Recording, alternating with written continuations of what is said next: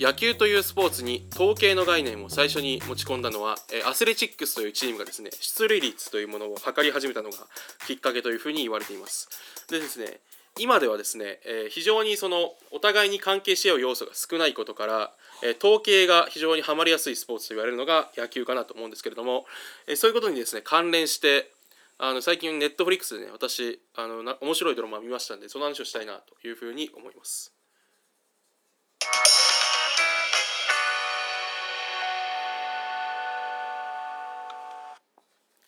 えー、MC がそのこれっていいよね今回はですねえー、ネットフリックスでこう配信されてましたあの韓国ドラマのですね「ストーブリーグ」という、えー、ドラマが面白かったのでその話をしたいなというふうに思います。でですね、えっと、この「ストーブリーグ」っていうドラマはあの野球のこう球団経営のドラマなんですよね。でそれがそのなんか晩年最下位で予算も少ないあのすごいやる気もないようなチームにあの新任の GM がついてでその人がこうチームを改革していって勝てるチームに変えていくっていう話なんですけど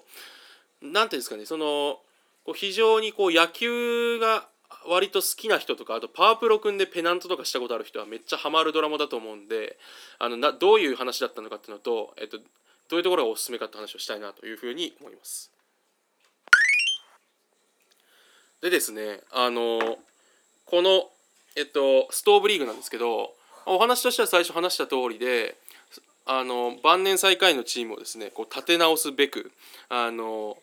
こう新米 GM というか新しく入ってきた GM の人がこう奮闘するって話なんですけどあのなていうんですかねやっぱりいいなと思ったのはこうなんですかねちゃんとこう野球的な要素があるというかね。例えばその何でしょうこう統計を使って選手のこう価値をこう算定するみたいなことを言っててこういう指標を使ったらこういうふうにこの選手になるはずだからあのこの選手を獲得するようにしようとかしないようにしようとかで逆にその結構あの何でしょうよくこう小耳に挟むところでなんかこういうあのベンチワークをもたらす原因の内部の政治的な力関係とかそういうこともですねあのしっかり絡んでて何て言うんでしょう実なんか実際こう球団がこういうふうにあったらあのなんかこういうふうに運用されてるんじゃないかなと思わせられるようなあの人間関係の複雑さ群像劇としての何て言うんでしょうそのキャラクターの数の多さとその関係性の緻密さみたいのがあの見どころかなというふうに思いました。本当にあの登場人物が30人ぐらいは平気でいてそのそれぞれがですねあの少しずつ、えー、問題とかを抱えてたりとか、うん、逆にですねいいところ抱えてたりっていうのがあるんでそれをこう何でしょう1話ちょっとずつあのいろんなキャラクターのそのなんていうの悪い部分を改善改善しつつ逆にこう悪役みたいな人たちはですねあのうまい具合にこう倒されていくみたいなことをしていく中で、えっと、本当にこう理想的なね野球チーム運営みたいなのがこう実現されていくっていうのがすごい面白いところだなと思いました。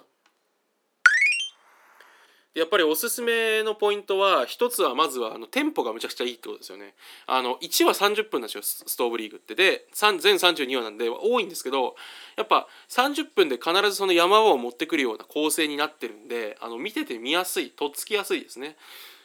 っていうのがまず一ついいところかなと。で2つ目のいいところはあのやっぱりなんか野球がすごいこう好きな人が多分書いてるんだろうなっていうふうに思ってたりしますねそれこそ本当にパワープロ組んであの起こるようなイベントって大体起こっててあの冬のシーズンだったらまずコーチ監督どうしようコーチどうしようで予算全体がどれぐらいだからどの選手契約する契約公開で上げる下げるとかそういうなんかまず起こってほしい出来事全部抑えてますししかもその全部でちゃんとこう事件が起きていてでやっぱり3つ目のところでその一番こう下支えしてるのはこう韓国ドラマの持っているこの何ですかねこうドロドロした分ですよね。あの本当にその何て言うんでしょうなんか綺麗な次元じゃなくてやっぱ行くところまでみんな行っちゃうんですよね。その何て言うんでしょうほなんかその本当にこうなんか人使って別のやつを襲わせちゃったりとかなんか本当に非常なことというか非道なことをするっていうのがねいうところのこうドラスティックさがやっぱその日本のドラマとはまた違うねこう何て言うんでしょう見ててこうなんかなんですかねこうハラハラドキドキしやすいところででその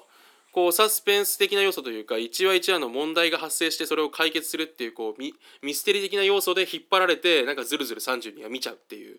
構成がやっぱ面白いですね。やっぱあの外国人投手をあの他のチームと競り合いながら獲得しに海外にスカウトに行く回とかもあったりとかねそういうのいろいろ面白いんであのかなりあのなんですかねうまく作られてるなと思いました。で最後にこうなんですかねそのこの作品を総括というかすると多分ですねあの韓国版半沢直樹みたいなね感じもありました。あの最後の方はね結構その GM の人がすごいこう上になびかずに自分の正義を貫く人物として非常にこう一本しっかり立っていてでその人があの上司に対してあの常にね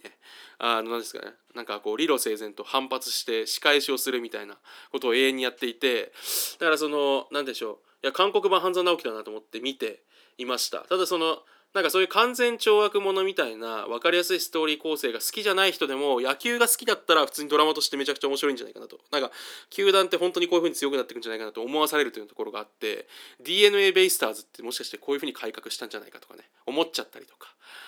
なんかそれこそ DNA ベイスターズとかねその話取れるんですけど聞いたらなんか親会社があの行き当たりばったりのなんか本当にどうしようもない経営してたせいで現場がむちゃくちゃになってみたいな聞くじゃないですか。で派閥ができて選手もやる気ないしみたいな聞くとねそこからやっぱこうやって立て直したのかなとか思ったりするところもあると思うんであのすごいなかなか面白く見れました。なんでちょっとあのぜひ皆さんも機会あったら特に野球好きの人はストーブリーグ見てもらえればなというふうに思います、えー、今回は以上です。明日